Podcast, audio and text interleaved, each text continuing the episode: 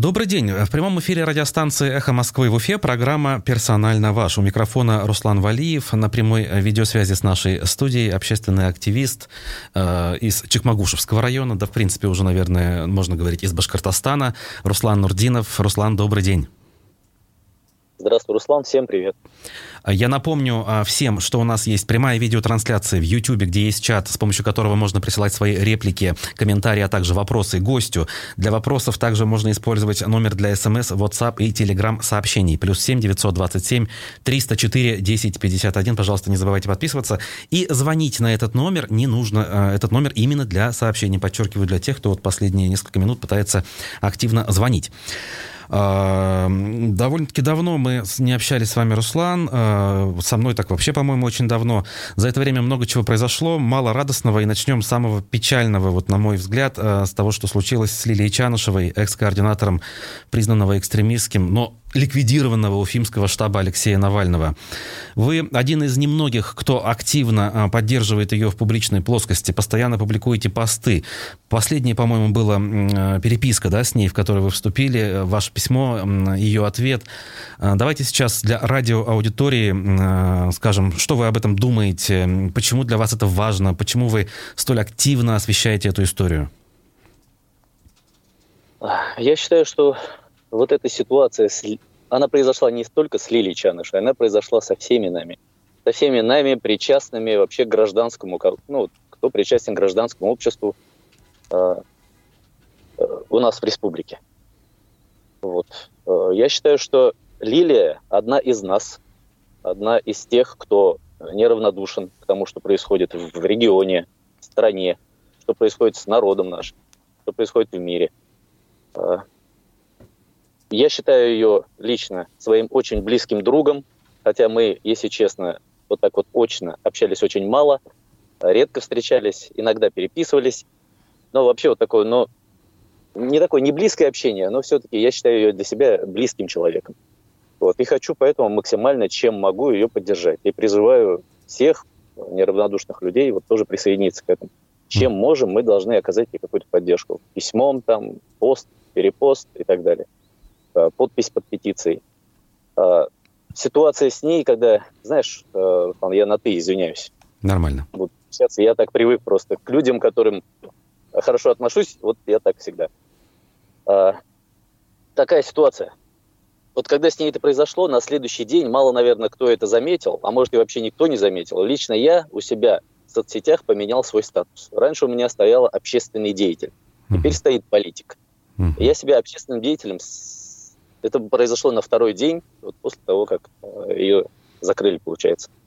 А, для меня это было э, тяжелое решение на самом деле в наше время, э, в такие времена темные, да, при том, что я получал неоднократно предупреждение, занимайся чем угодно, общественной деятельностью можешь заниматься, но не лезь в политику. Я неоднократно получал это, ну, От посылали, в общем, такие угу. да, Мы... сигналы. Угу. Вот. Все-таки я, наверное, сильно вспотел, когда я менял этот статус. А, чем это объясняется? Тем, что вот лично для меня на региональном уровне был один политик, который, как я считал, представлял мои интересы, говорил открыто, громко то, что думал я. Его не стало. А, на это место, я честно скажу, никто не может встать. Я про Лилию Чанушу говорю. И поэтому я решил, что для себя лично этим политиком теперь буду я. Это та же самая история, когда я решил, что мне нужен настоящий депутат, а его я не нашел, и пришлось самому идти баллотироваться. То есть вот это вот такие же внутренние позывы. А, вот как эта ситуация на меня повлияла, как я отношусь к Лилии Чанышевой. И да, я буду ее до конца поддерживать. Никогда э, этой власти не удастся заставить меня отказаться от дружбы с ней. Пусть что угодно они могут про нее говорить, как угодно они ее могут оскорблять, называть. Я считаю, что это прекрасный человек, честный, смелый, самоотверженный, самое главное. Она старалась не только для себя, а старалась вообще для всех нас. И сейчас оставлять ее в беде мы просто не имеем права. Вот те источники месседжев, о которых вы говорите, они никак не отреагировали на смену статуса пока? По поводу политика, я имею в виду. Нет. Угу. Позиция понятна, но вот есть у нас в обществе люди, а, которые где-то, может быть, чуть-чуть сочувствуют, в принципе, там, из доброты душевной, душевной, что как бы сидеть а, за решеткой это нехорошо. Но когда начинаешь общаться, они говорят, ну, значит, есть что-то. Вот Навального же закрыли, они же там деньги иностранные получали. Наверняка не все так просто. Почему, типа, на Чанышева внимание обратили в Башкирии, а на других координаторов не обратили? Значит, там не просто какие-то чистые порывы душевной доброты и патриотизма, а что-то еще. Вот что бы вы ответили тем, кто так говорит и думает? А, знаешь, э, человек так устроен, он боится, да, он э, ленится что-то делать. Но самое главное, конечно, страх удерживает от таких вот э, высказываний, поддержку кого-то того, кого там гнобят сейчас на данный момент. Страх, что и с тобой то же самое случится. Вот. И поэтому человек так устроен, вот этому своему страху, своему малодушию, слабости своей, он всегда постоянно ищет э, причины, оправдания, оправдания. Вот. Можно, конечно, миллион оправданий себе находить. Я считаю, что вот это конкретно, это одно из этого миллиона, из списка миллионного оправданий, чтобы ничего не делать, чтобы э, оправдать то, что ты засунул голову в песок, или как ребенок закрыл глаза, и тебя это не касается, ты ничего не видишь, этого не существует. Э, эти люди пока я не скажу, что они трусы. Я понимаю, почему с ними это происходит. Это малодушие, этот э, вот такой страх на них так влияет, на их поведение. Я прекрасно это понимаю. Сам был некогда таким же. А, я их не осуждаю, но призываю, наверное, все-таки э, попробовать понять Лилию Чанушеву. Не, не сидеть там с дивана, да, и осуждать и бросаться громкими словами, а молча посидеть, почитать немножко ее посты, книги, вообще о том, что происходит в стране, других, кто ее поддерживает сейчас, попробовать понять. Угу. Если этого понимания не придет, они так и останутся с, этим, с этой вот позицией. Ну, мы будем, наверное, ну, скажем так, не полностью честными, если не скажем, что, по сути то Лилия, понимая, что все плохо, а, а, прекратила деятельность еще весной и публич, публично у нас в эфире объявила, что из политики уходит. Да, общественную деятельность продолжит, но штаб закрывается, с работы она ушла, и, в общем-то, все, извините, как бы до свидания. Вот так ситуация сложилась. То есть она решила прекратить бороться понимая, что вот так случится. Никто этого не ждал. А, вот вы в этой ситуации как бы не оказываетесь ли в еще более уязвимом положении? А, то, что они ликвидировали вот эти вот свои организации, да, которые а, в то время еще только угрож... Э, была угроза их признания экстремистскими. Они не были экстремистскими. Да-да-да. Понимаю, напом... это превентивная я... мера была. Уходим. Угу. Да. Я напомню, что органы власти этой самой организации иногда даже согласовывали митинги. Было да, дело. Той да. организации, которую они... Так что можно тех, кто согласовывал митинги, также за э, содействие, или как это называется, там, участие в экстремистской деятельности, тогда уж можно также привлекать, там, вагонами можно забирать людей из администрации. Вот. Я считаю, что вот эта ликвидация произошла не потому, что они поняли, что они делают что-то такое противозаконное, такое нечестное, да, а все-таки просто поменялась ситуация, Э, то есть вот мы, люди, следящие со стороны, должны понимать, что они это сделали не потому, что поняли, что они преступники, а потому что преступники перешли грань и перешли на новый уровень преследования вот этих людей просто, и все.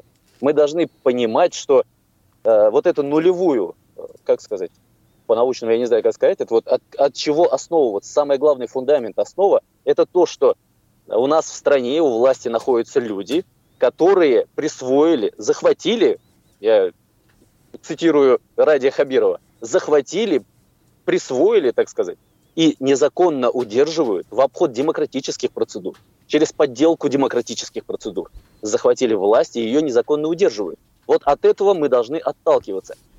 И, соответственно, любые действия, положительными они нам кажутся или отрицательными, действия этих людей, они по умолчанию считаются преступными. А, я даже, знаешь, пришел к такому э, ну, для себя убеждению, что мы даже, я вот перестал э, как-то критиковать даже власть, потому что считаю, что критика власти – это, получается, признание ее. Понимаешь, если они что-то делают и не делают плохо, делают это плохо, а я критикую, значит, я все-таки признаю, что они имеют право это делать, но делают просто плохо. Угу. А, но я пришел к выводу, что они вообще этого делать не имеют права, потому что они не обладают законно этими полномочиями. Понимаешь, не знаю, вот Мысль-то более-менее понятна. Но ведь, э, понимая, что есть у нас много проблем, так это назову, да, в частности с выборами, если объяснять вот эту легитимность, да, у нас ведь есть эм, население, э, граждане, э, которые в большинстве своем как бы безмолвствуют. И получается, что по умолчанию как-то оно вот друг другу стоит, условно говоря, люди и власть. Есть такой негласный общественный договор. Мы вас не трогаем, мы вас не трогаем, и, соответственно, живем тихо, спокойно. И вот эта вот позиция, которую вы сейчас озвучиваете, ее не разделяют абсолютное большинство. И раз так, то, в общем-то, разве не справедливо то, что у нас происходит с властью и с обществом? А, знаешь, я поспорил бы над тем, что считает большинство. Вот, угу. честно говоря, я бы поспорил. Ты говоришь общественный договор. Но можно ли называть вот этот акт, этот, как в кавычках, общественный Но он не писанный. Акт, угу. заключенный под дулом пистолета когда одна сторона держит под дулом пистолета другую сторону вообще договором, соглашением. Понимаешь?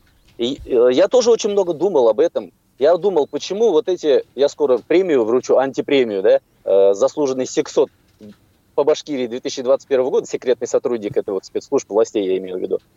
Вот, я думал, откуда они появляются. Большинство из них, они были в оппозиции. И сам я, как часто стою с утра, чищу зубы, задумываюсь, думаю, там, по полчаса чищу зубы, думаю, откуда они появляются, почему вот э, ну, происходит вот эта трансформация, преобразование их.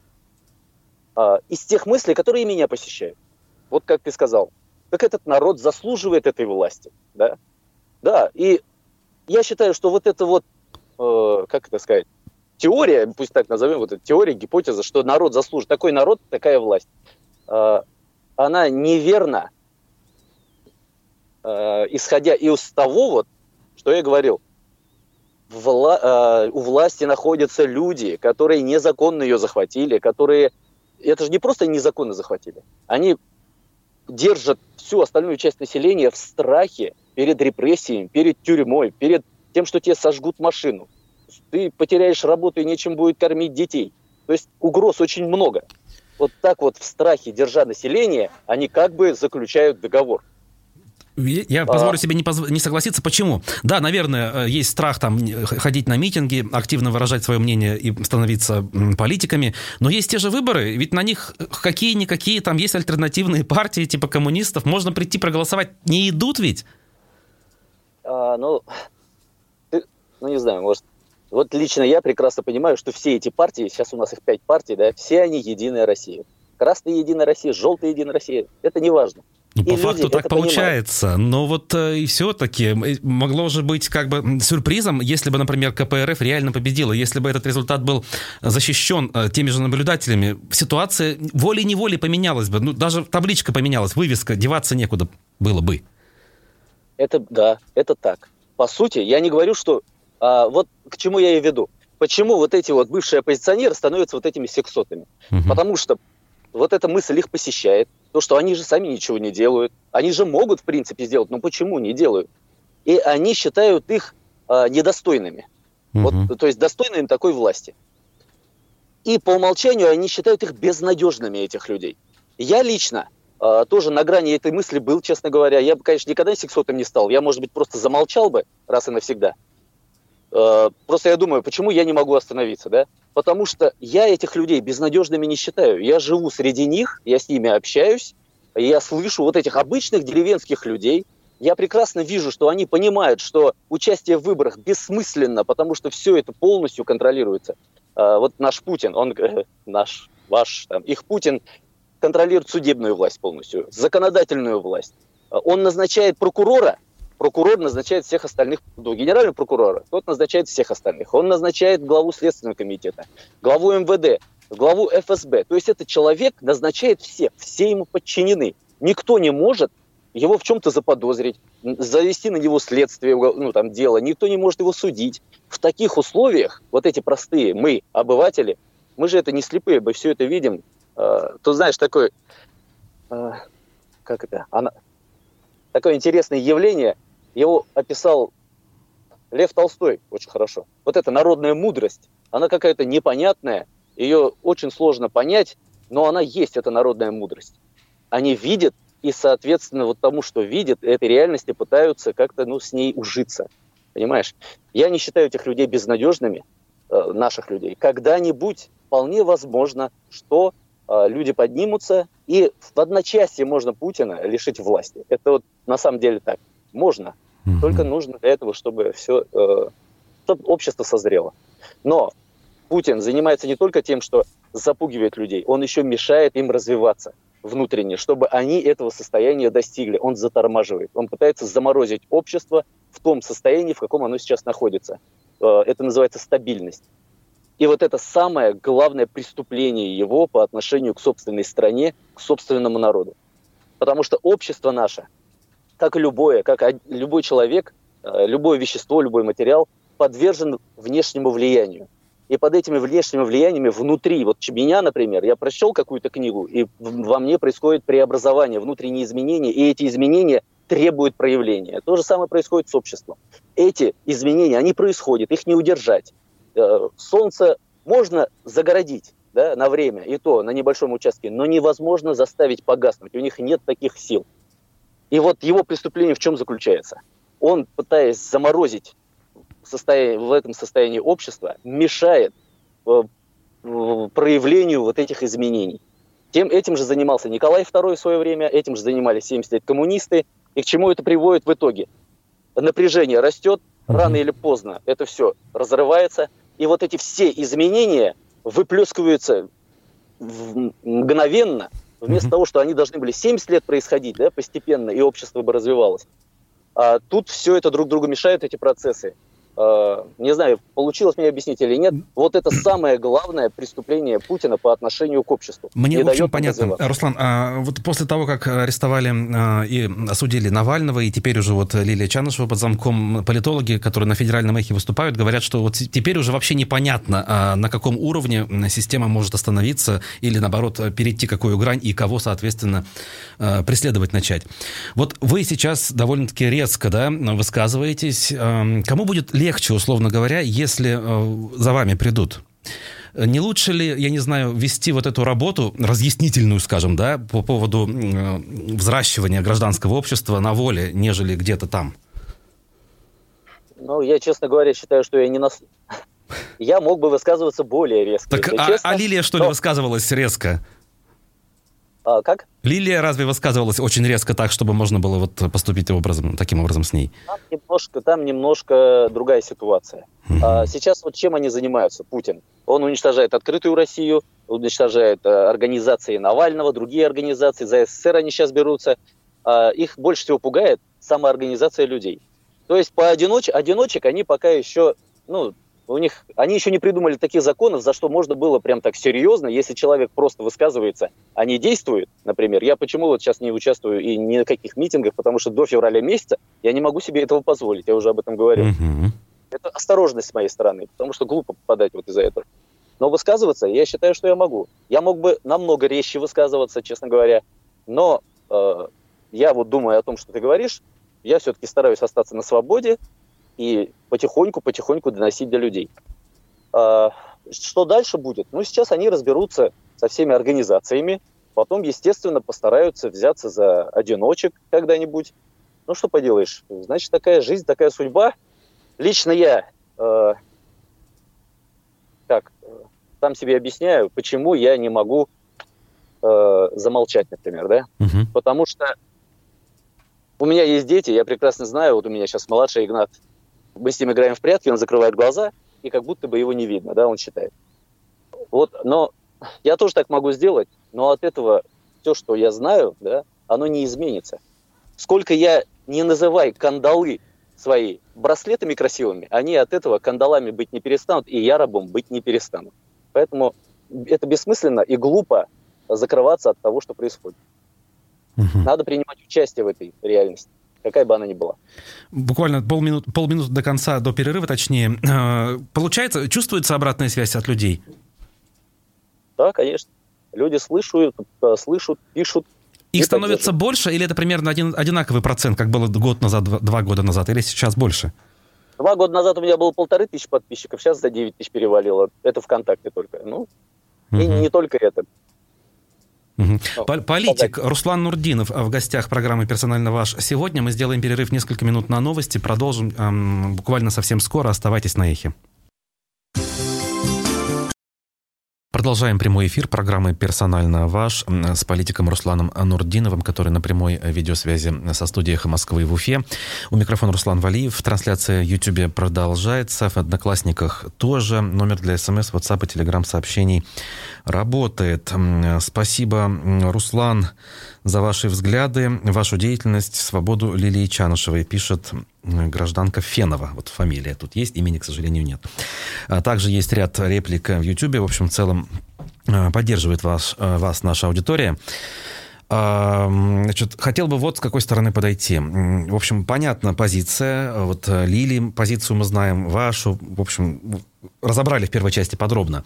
Но э, в обществе есть, помимо равнодушных совершенно людей, еще и те, кто стараются, скажем так, более или менее, скажем, спокойно, что ли, в легальном, как бы неправильное слово, наверное, но, к сожалению, это так в нашей жизни, в легальном поле что-то менять. А, вот, например, СПЧ, да, а, я сейчас не про наши республиканские, а московские. Вчера встречались с Путиным, аж там пять часов общались, говорили правильные вещи. Например, про пытки вот эти вот. А, Ева Меркачева в подробностях рассказала. Там о домашнем насилии было сказано. Про Лилию, к сожалению, не сказали, хотя я лично обращался к некоторым из коллег. Ну вот как бы кое-что звучит. И где-то даже Путин соглашается и говорит, давайте мы посмотрим, что-нибудь сделаем. Разве деятельность этих людей лишена смысла? Э, ну нет, конечно, не лишена смысла. Каждый действует как может, исходя из того понимания, какое у него есть. Да? Лично мое понимание, я же говорю, дошло до того, что этих людей я вообще не могу признавать вот просто. Я вынужден э, им в чем-то подчиняться, может быть, вынужден, чтобы выжить просто. Но я их не признаю властью над собой. Я не признаю этого Реканца Ямалеева, нашего здесь главой района, потому что я знаю, что его никто не выбирал. Я не признаю Ради Хабирова главой республики. Я знаю, что его никто не выбирал. Я на этих выборах сам был. Я знаю, и Путина не признаю президентом страны. Я не знаю, ну просто не могу признать вот внутри у меня, потому что я прекрасно знаю, какими способами он находится у власти. Ну ведь выбирали, и... так понятно способы, ну люди проголосовали, ну там объективно больше 50%. Можно, я же говорю, можно себя убеждать в том, что ну выборы же были. Я себя в этом убедить не могу уже. Вот я наш, дошел до того уровня, что я себя убедить в этом не могу. Я не дурак, я вижу. Э, мне говорят, это черное, когда, да, нет, то есть мне говорят, черное это белое, белое это черное, но когда я вижу своими глазами, сколько бы миллионов людей мне не говорило, что наоборот все, да, я все уже, я просто не могу, я знаю, у меня же есть собственный мозг. Вот, и про СПЧ я тоже высказывался, про СПЧ, а, это коснулось и тебя в том числе, как члена СПЧ. Я считаю, что вот я почему перестаю критиковать власть, потому что я их не признаю. Просто не признаю. Я считаю, что они вообще должны оставить власть. Мы должны выбрать других людей, законно избранных, и вот их я могу критиковать. Иначе я, получается, соучастник. Если я критикую преступников э, за те или иные действия, я, получается, соучастник, признавая их. И СПЧ, я тоже самое отношусь. Я никого не осуждаю, каждый действует э, в рамках своего понимания, до какого он дошел. Лично я в СПЧ бы никогда не пошел, только из тех убеждений, что сидя рядом с человеком, который называет себя главой республики, но не будучи им, и я это прекрасно знаю, сидя рядом с ним и смотря, и разговаривая с ним как вот с главой, признавая, я, значит, соучаствую в этом преступлении. Поэтому я для себя точно определил, я не буду в этом участвовать, например. Минуточку. Ну вот выборы, да, сам же Руслан э, в этом году наблюдал и видел результаты. За «Единую Россию» проголосовало, пусть не абсолютное большинство, но много людей. Я на этих выборах чуть раньше, да, как бы участвую. Я помню, что Радия Хабирова, на моем участке в том числе, честно выбрала большинство. Ну, люди наши, вот, соотечественники, проголосовали. Ну, что с этим поделать? Ага. Я про, про сейчас э, про последние выборы, скажем. Так. Да? У меня, например, проголосовали за коммунистов. Ну там же э, не, мои... не подавляющее же большинство. Я помню, посты читал, там примерно 50 на 50. Да. Но, а на других участках у коммунистов 1-2%. У меня, значит, 50%, у них 1-2%, понимаешь? Это понятно. То есть, я же не здесь сидеть. Если бы я сидел везде, у меня бы район был самый красный и коммунистический. Да, я иду на выборы. Я призываю людей в этом участвовать. Но знаешь как? Не я не могу сказать, что вы придите на выборы и все изменится. Я их позову на выборы, чтобы они своими глазами вот эту мерзость, этот фарс увидели, почувствовали, прочувствовали. Потому что я, когда первый раз наблюдал, я оттуда вышел, блин, ну, наверное, со слезами на глазах практически. Понимаю. С пониманием, что это капец, оказывается, все эти годы, как меня обманывали и обманывают всех нас вообще. Я зову людей, надо участвовать на выборах, но только для того, чтобы поучиться, посмотреть. На самом же деле выборы это фарс от начала и до конца. Туда не допу... они не, не свободные, потому что не допускают истинных людей, за которых готовы бы люди голосовать, понимаешь? Я сам лично кандидат трижды. И второе, там, где нет наблюдателей, а они людей запугивают, чтобы они не были наблюдателями. У меня на весь район я нашел ну, 6 человек, потому что они независимые. Мы вместе работаем, мы ну, вот, не боимся, да? Угу. Я я на связи? А, ты завис просто. А, так, ну... Что я хотел сказать? И даже с этими э, подтасованными кандидатами они еще и обманывают, понимаешь? И результаты еще фальсифицируют. Так что выборы – это фарс в нашей стране. Их нет.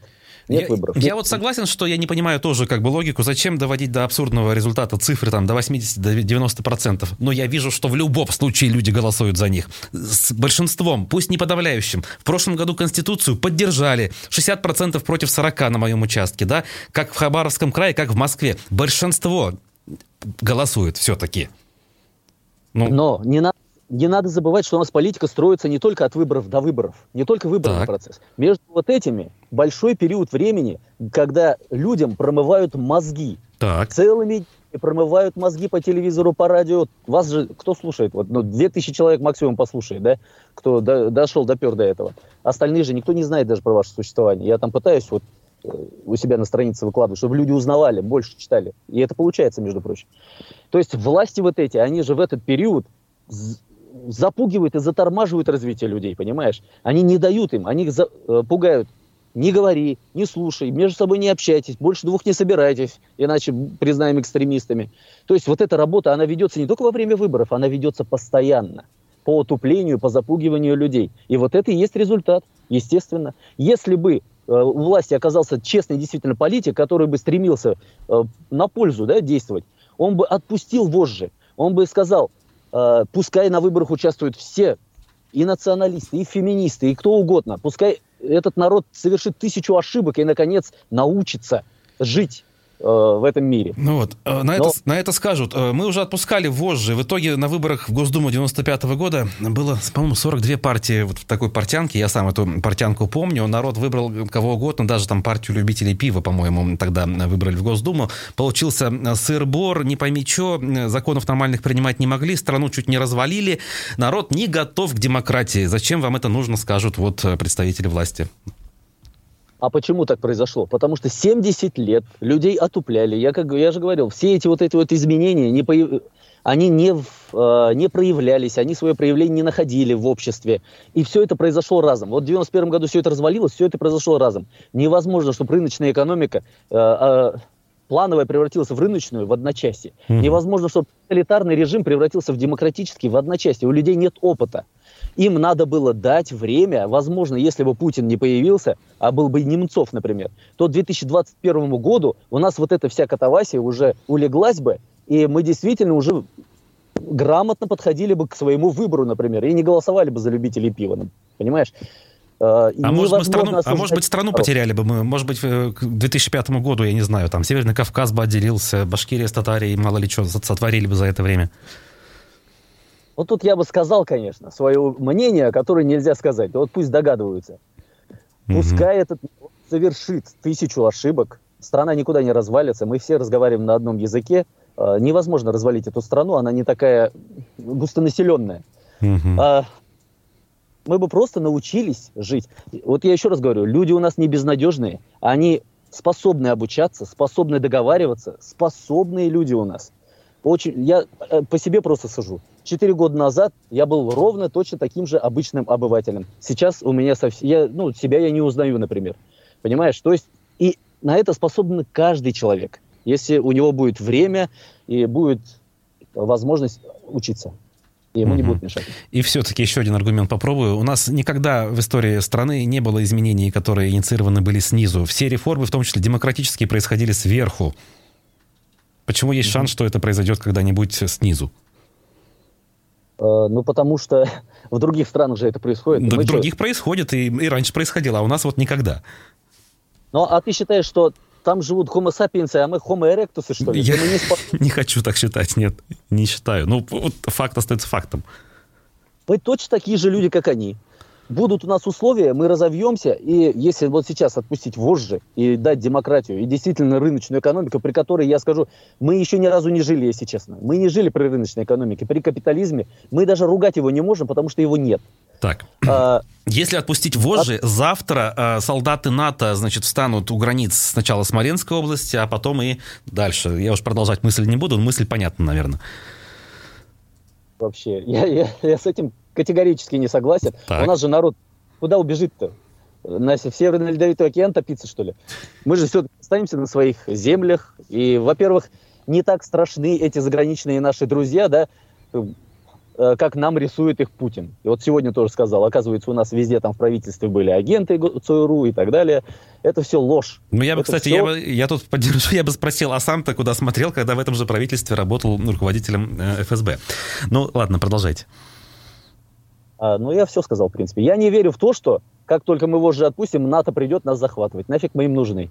А, я вообще вижу с их стороны только положительные флюиды, они просто... Почему они настор... настораживаются? Я вот просто пример приведу из, э, ну как, из быта. Если у меня сосед живет, например, да, который э, бухает, я извиняюсь за такие выражения, по-простому говорю, э, избивает своих детей, старых родителей, жену, еще выходит иногда выпивший и нападает на соседей. Ну, естественно, соседи будут настороженно на него смотреть. Естественно, они хотят с ним разобраться, вызвать туда полицию, чтобы он, во-первых, не избивал своих детей, родителей, жену. Пускай он ведет себя по-человечески. Вот, а это Путин называет попыткой вмешательства в внутренние дела. Вот это Путин и есть вот этот алкоголик, который избивает собственный народ, алкоголик э, образно говорю, то есть опьяненный своей властью, избивает собственный народ, заставляет креститься, как ему нравится, заставляет читать книги, которые он только считает важными, ну, правильными и так далее. Ну, то есть это вот много чего можно перечислять. А эти люди со стороны, они просто беспокоятся действительно из-за тех людей, потому что уровень у них другой, они не только о себе, и об окружающих уже заботятся. И во-вторых, боятся, что этот э, дурачок зайдет и подожжет там сарай соседский, например, дом соседский, или забьет кого-нибудь с ножом нападет. Это вот просто пример вот такой, примерно то же самое. Так, пример понятен. А, значит, эм, нет, э, скажут э, они, значит, у нас ресурсов очень много, ресурсы надо отобрать, а пока, как минимум прибыль, получаемую от этих ресурсов надо отобрать, а оставить нам только минимум для выживания. Вот. И вообще, что вам не имется? У вас есть возможность высказываться, у нас в стране свобода слова, у нас интернет эм, работает, а в некоторых странах, как в Туркменистане, например, или в Северной Корее, и того нету. Что вас не устраивает? А вы замечаете, что свобода слова у нас самая свободная, уровень свободы максимальный в тюрьме. Оттуда пишет Андрей Пивоваров, что хочет. Вот там сидят сейчас у нас самые свободные люди, которым уже бояться нечего. Они уже все, на краю. И оттуда вещают действительно свободно. Это я к этому. Угу. А, вообще, насчет ресурсов. Да, ресурсов у нас много, но была вот такая ситуация. Саудовская Аравия, например, да, взять э, за пример. У них тоже есть нефть, но никто их не захватил, саудовцев там не, э, не переселил куда-то, и американцы там не живут. Они с ними, они их научили добывать нефть и стали покупать у них эту нефть, понимаешь? И наладили нормальные отношения. И они прекрасно сейчас там живут, например. И другие страны также можно привести в пример. А, я не думаю, что они сейчас сюда приедут, всех нас куда-то выселят, как Гитлер мечтал, например, да? И захватят и будут жить здесь американцы, своих селить будут. Угу. Я думаю, Китай может на это вот способен на самом деле, потому что там тоже тоталитарный режим, там больные люди тоже у власти находятся. Но западная цивилизация демонстрирует совершенно другие принципы. Угу. Руслан, хотелось бы, чтобы вы прокомментировали историю. Вот сейчас в чате Ютуба идет спор. Э, кто-то пишет, что Дмитрий Муратов, главред «Новой газеты», который сегодня получает официально Нобелевскую премию, э, очень умный человек и важную работу делает. А кто-то говорит, что там Муратов — это там часть режима. Ну, в общем-то, также относится к нашему главреду Венедиктову, например. Ну, давайте про Муратова. Вот кто в этом споре прав? Ой, я даже не знаю, честно говоря. Про Муратова мало чего знаю. Я читаю новую газету. Ну вот, как бы а, понятно же, новая газета что делает? Соответственно, ей это позволяется делать. Муратов как бы вот при этом на свободе, рукопожатен, да? То есть он власть признает, он не как вы в этом смысле. Получается, он как-то по-другому себя ведет. Я считаю, эта Нобелевская премия, она не только Муратову, а вообще коллективу «Новой газеты». А в коллективе «Новой газеты» были такие люди, как Анна Политковская, например, да, книги, которые я читал. Что с ней произошло, например. Я думаю, вот то, что с ней произошло, ее убийство, в том числе и других журналистов «Новой газеты», их же было много, в том числе привели к получению этой премии Муратовым. А почему им разрешается вещать? Все труднее и труднее, кстати, потому что все-таки Путину надо сохранять лицо перед международным сообществом. Типа, не все же у нас, вот же у нас есть новая газета, критикует, «Эхо Москвы» у нас существует. Но при... вот вы, «Эхо Москвы», э, этой лазейкой пользуясь, я считаю, все-таки делаете очень важное, правильное дело.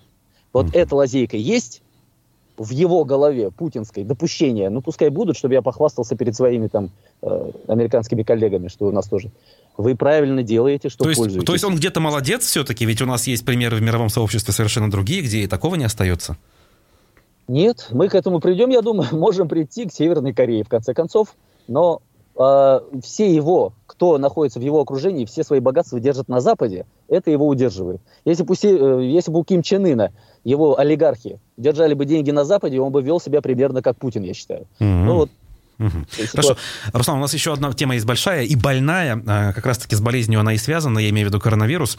QR-коды. Сейчас часть людей, причем очень такая разношерстная, да, эта публика, выступает против. А, и среди противников как условные там оппозиционеры, скажем, так и ядерный электорат э, того же Владимира Путина. И все они говорят примерно об одном, о нарушении базовых прав. Мне, эм, честно говоря, вообще эта история кажется парадоксальной даже. Э, я это феноменом, феноменом определенным называю. Эм, и, в общем-то, не понимаю этих людей, потому что я считаю, что э, недоверие власти к власти это одно, а желание победить пандемию это немножко другое, и не нужно эти вещи смешивать. Э, вашу точку зрения хотелось бы услышать на этот счет. А, ну вот сейчас ты говоришь, что там комментарии положительные, поддерживающие меня, сейчас будут отрицательные. Я Пускай. Понимаю, в чем проблема с этими QR-кодами. А, какая разница? Во-первых, я у тебя спрошу, к чему или кому присваивается этот QR-код?